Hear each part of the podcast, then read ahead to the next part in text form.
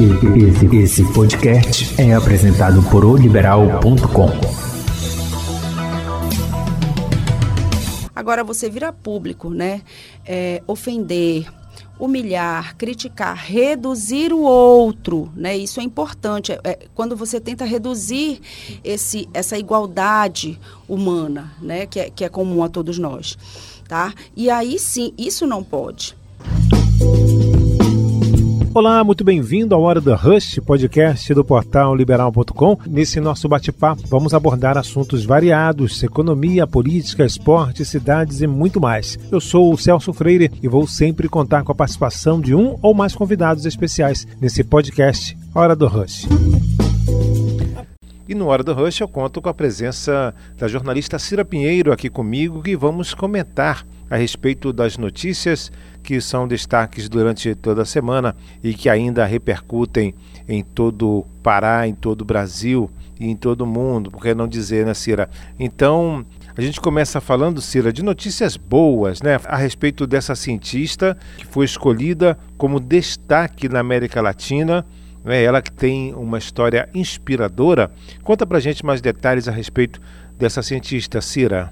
Oi, Celso. Olá, você que acompanha o podcast Hora do Rush. Isso mesmo, Celso. A professora Kátia Almura, da Faculdade de Fisioterapia e Terapia Ocupacional da Universidade Federal do Pará, foi uma das cientistas escolhidas pela companhia 3M em uma premiação que reconheceu 25 mulheres com destaque na ciência na América Latina. O objetivo da premiação, Celso, é incentivar a diversidade na área da ciência, ou seja, na área científica, e dar destaque às profissionais da região que desenvolveram pesquisas e projetos inovadores capazes de gerar impacto positivo na sociedade com histórias inspiradoras. Realmente a história dela é bem inspiradora, não é, Celso? Pois é, essas histórias sempre servem de inspiração para que outras pessoas, não é, Cira, possam também fazer um trabalho importante, possam também desenvolver o seu lado profissional e seu lado humano, né? Seu lado profissional e seu lado humano. Agora, Cira, falando em relação à questão da pandemia, né? Da questão da ainda na questão da Covid-19, agora recente o governo do estado retirou a policlínica que funcionava no Mangueirão e transferiu para o Mangueirinho, né? Tudo por conta da reforma que o estádio Edgar Proença vai sofrer, não é, Cira? Isso mesmo, o atendimento da Policlínica do Mangueirão, em Belém, vai passar a ser realizado na Arena Guilherme Paraense, ao lado do Mangueirão, a partir da próxima segunda-feira, dia 1 de março, com entrada pelo Portão 5. A mudança de local foi necessária devido à reforma do estádio Mangueirão. A abertura das policlínicas itinerantes, Celso, foi uma das principais iniciativas do governo na assistência aos pacientes com suspeita de Covid-19 no ponto alto do contágio da doença no estado. As unidades são referência no atendimento de pacientes com sintomas leves da Covid-19 em Belém e também região metropolitana. Onde estão as policlínicas? No núcleo de esporte e lazer, na travessa Dom Romualdo de Seixas, número 1215, com funcionamento de 8 e meia da manhã até 5 horas da tarde, de segunda a sábado, e no domingo, de 8 da manhã até 1 hora da tarde. Também na unidade do Mangueirinho, como falamos agora, que é na Arena Guilherme Paraense, o atendimento lá é de segunda a sábado, de 8 e meia da manhã até 5 horas da tarde. E na unidade da Policlínica do Hangar, na Avenida Doutor Freitas, em Belém. O funcionamento lá é de segunda a sábado, de 8 e meia da manhã até 5 horas da tarde, e aos domingos, de 8 da manhã até 1 hora da tarde. Pois é, expectativa grande aí para essa reforma também do Mangueirão. Cira Pinheiro, falando a respeito ainda da pandemia, né, dos reflexos, o próprio presidente Jair Bolsonaro já afirmou que o valor do novo auxílio emergencial vai ser proposto pelo governo será de 250 reais. O benefício, segundo ele, deve começar a ser pago ainda em março, por um período total de quatro meses. E os estados e as prefeituras vêm fazendo a sua parte, vêm tentando fazer a sua parte nessa questão de ajudar também aquelas pessoas mais necessitadas. Né? A prefeitura tem o Bora Belém e agora o governo do estado, Cira, anunciou a recarga né, do Vale Alimentação para os alunos da rede estadual. Conta para gente um pouco. Isso mesmo, Celso Freire. Mais uma recarga do Vale Alimentação foi realizada na última quinta-feira, dia 25 de fevereiro. Portanto, serão beneficiados 576 mil alunos. Com mais esta recarga, no valor de 80 reais, cada aluno totaliza a quantia de 640 reais, Celso. Investimento com recursos próprios do governo do estado. É com você, Celso. É isso, Cira.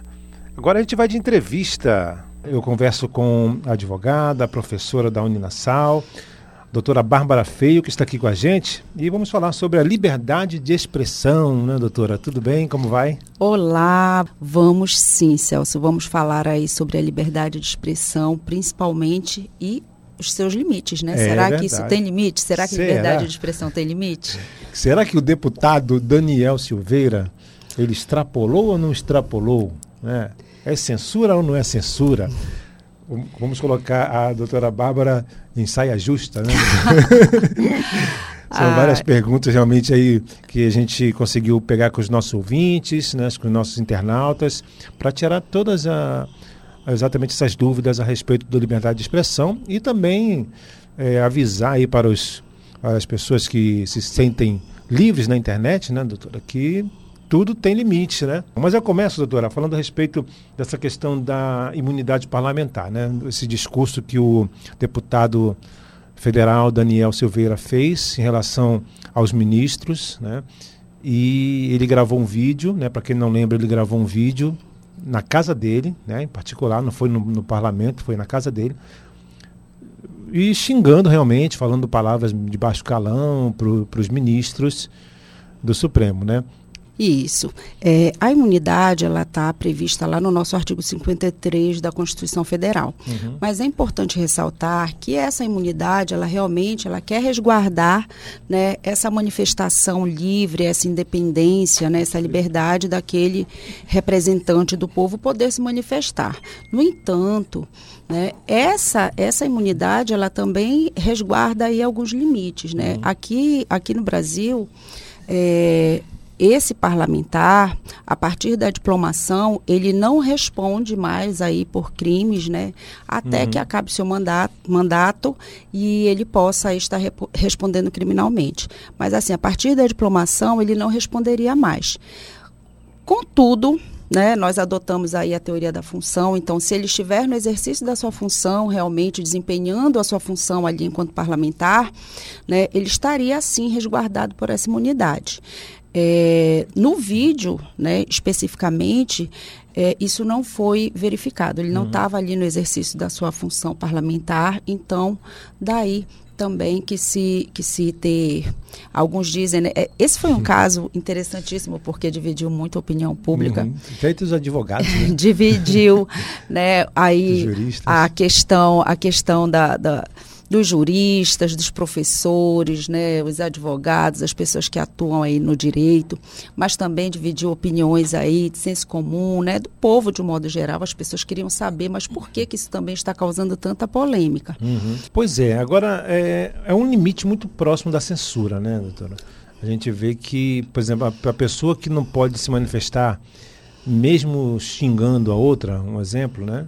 Vou fazer aqui o, o advogado contrário.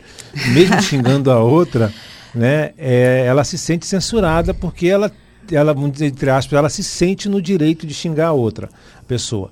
A outra pessoa, por sua vez, se ela se sentir atingida, ela entra na justiça para justamente reaver uma, uma indenização ou um direito de resposta e tudo mais, né? Não seria esse o caminho, em vez de tentar, vamos dizer assim, tirar com que as pessoas, essa liberdade das pessoas, mesmo de xingar as outras? Olha, vamos aí por, por dois pontos, dois lados aí, Celso. Se todo mundo que começar a se xingar nas redes sociais for parar no judiciário, eu não sei, a gente não vai dar conta. Verdade. né? Então, assim, a gente precisa entender o seguinte, que né, é, o judiciário ele não pode estar suportando isso que seria uma questão de, de um processo civilizatório, isso seria reflexo de um processo humano civilizatório, como o próprio direito à liberdade de imprensa é, assim foi decidido, assim já foi dito, tantos ministros já disseram que a liberdade de imprensa seria aí, né, esse reflexo, essa expressão máxima dessa, dessa evolução civilizatória, né, no nosso Estado democrático de direito. Mas a liberdade de imprensa, ela resguarda o direito de informação, comunicação. Né? Daí porque não cabe a censura. Uhum. Né? E aí a gente tem que entender que essa censura que estaria aí destinada né, é, a questão da, da imprensa não é a censura, aquela questão moral ou pessoal que eu destino a um particular. Tá? Então, se eu e você estamos nas redes sociais, né, e você por algum motivo, ah, você não gosta, sei lá, enfim, você não gosta de mim, da minha cor, a gente verificou, verifica isso a todo momento, né? A gente vê que os negros, os judeus, é, é, o gordo, o magro, né? As pessoas que com as suas características, né? Enfim, elas sofrem nas redes sociais tá? Em razão dessa crítica, dessa crítica ácida. Você tem o direito de não gostar de alguém, você uhum. tem o direito de não gostar de alguém. Agora, você vira público, né? É, ofender, humilhar, criticar, reduzir o outro, né? Isso é importante. É, é, quando você tenta reduzir esse, essa igualdade humana, né? Que é, que é comum a todos nós, tá? E aí sim, isso não pode. E a partir do momento em que você está nas redes sociais e você ofende a imagem, a honra de alguém, você está passível sim de responder, tanto civilmente quanto criminalmente. O nosso Código de Processo Civil, ele prevê no seu artigo 186, né, ele prevê no seu artigo 927, ele prevê no seu artigo 935 que aquele que né, é, é, causar dano a alguém, ainda que esse dano seja é, apenas moral, né, ele tem o dever de indenizar. E isso vai independer, né, o, o, o, a responsabilidade civil, ela independe desta criminal. Né? Ele vai poder responder nos do, nas duas searas, nos, nos dois, dois âmbitos. Né? né? Você precisa ter, primeiro, cuidado com aquilo que você compartilha, né? Uhum, Notícias. É, compartilhar também. Exatamente. Notícias, porque você também é responsável. A gente uhum. vê aí a, a lei da, das fake news, né? Então, você precisa ter cuidado com aquilo que você compartilha, né? Ter... Curte.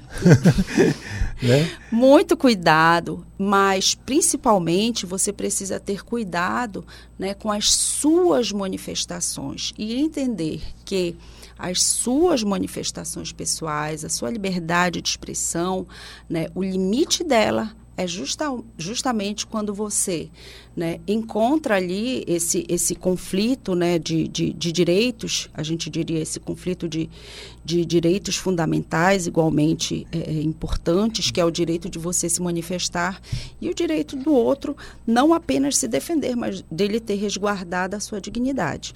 Estamos na reta final aqui da entrevista com a doutora Bárbara Feio, ela que é professora, advogada e também está falando a respeito aqui do, da questão da liberdade de expressão.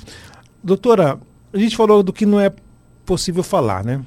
Que a gente não pode falar e tudo mais, mas o que a gente pode falar então nas redes sociais, né? O que, que é possível falar? Uma crítica, por exemplo, é possível criticar alguém? Como é que a gente pode fazer isso então nas redes sociais sem cometer crimes? Sim, quando você fala assim, é possível criticar alguém, mas você vai criticar o quê? Você vai criticar o que aquela pessoa é, fez em razão da sua profissão, o que, que ela fez. Porque assim, é, é, a gente precisa entender que você não pode, né? Mas isso não é só nas redes sociais, né? Eu uhum, não posso é. sair lá no portão da minha casa e ficar falando da minha vizinha lá no meio da rua para todo mundo uhum. e falando coisas, ofendendo a sua honra, a sua imagem, né? Então a gente precisa é, é, perceber. Você quer ir nas redes sociais falar o quê? Você quer emitir opinião, né? Então primeiro você precisa saber exatamente o que é que você quer manifestar. Né? Mais do que saber é, é, é, o que, que o outro vai pensar, pensa o que, que você quer manifestar.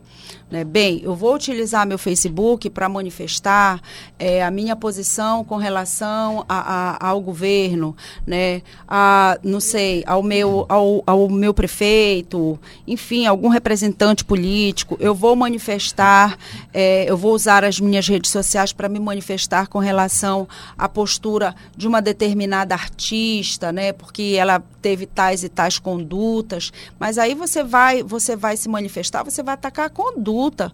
Você não pode ir, digamos aí, utilizando esse exemplo da Carol Conká, querer utilizar as redes sociais, né, para manifestar um ódio contra a, a, a, figura dela enquanto uma figura feminina e aí proferir discursos misóginos e aí proferir discursos racistas, uhum. né? E aí proferir é, é, discursos de, de outras ordens que realmente ofendam, né? A integridade ali moral, que ofendam ali a, a, a, a imagem, a honra subjetiva. E aí perguntar o que é honra subjetiva é também é muito complicado. A gente não tem como medir isso, uhum. porque o que te ofende ofende, de repente pode ser o que é, não me ofende. Mas, assim, em linhas gerais, né, você precisa ter cuidado com isso, né? Porque a gente já tem é, é, questões ali muito bem definidas no nosso ordenamento jurídico, protegidos constitucionalmente, protegidos no âmbito do nosso, do nosso, do nosso código de, do nosso código civil. Então, o Código Civil diz: se você cometer dano né, a outra pessoa, ainda que este dano seja apenas moral, você tem o dever de reparar. Tá? E essa reparação ela vai depender de outra que seja buscada aí no âmbito criminal. Tá? Tá? Então a gente precisa ter essa medida aí. Eu, faça como eu, eu quando não gosto eu não sigo, com, o bloqueio, né? não entro no, no, no, no Face da pessoa, nem no, no Instagram, bloqueio nas redes sociais e pronto nem vejo mais, se eu não gosto, nem vejo mais. Isso é importante, né? A gente seguir aquilo que a gente gosta. Aquilo é. que a é. gente não gosta, ou aquela pessoa que a gente não quer seguir por algum motivo, a gente pede para as amigas é. stalkearem. As meninas vão saber o que, que, que eu estou falando. Stalkear, verdade. É. Doutora Bárbara Feio, muito obrigado pela sua participação né, aqui, falando a respeito dessa questão da liberdade de expressão. Obrigada mais uma vez pelo convite. Este foi o podcast Hora do Rush, do portal liberal.com. Acompanhe nosso bate-papo sempre às sextas-feiras. Acesse nosso portal liberal.com e as principais plataformas de streaming. Não perca nenhum episódio. Até mais!